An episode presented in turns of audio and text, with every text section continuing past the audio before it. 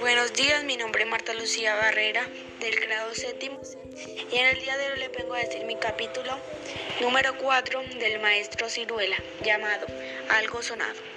Después de unos meses de clases, los alumnos deciden jugarle una broma pesada al maestro Ciruela y entre tantas ideas escogen llenarle de ratones el cajón del escritorio.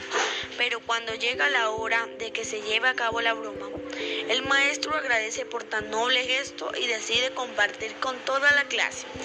Abre el cajón y salen muchas mariposas de diversos colores. Gracias.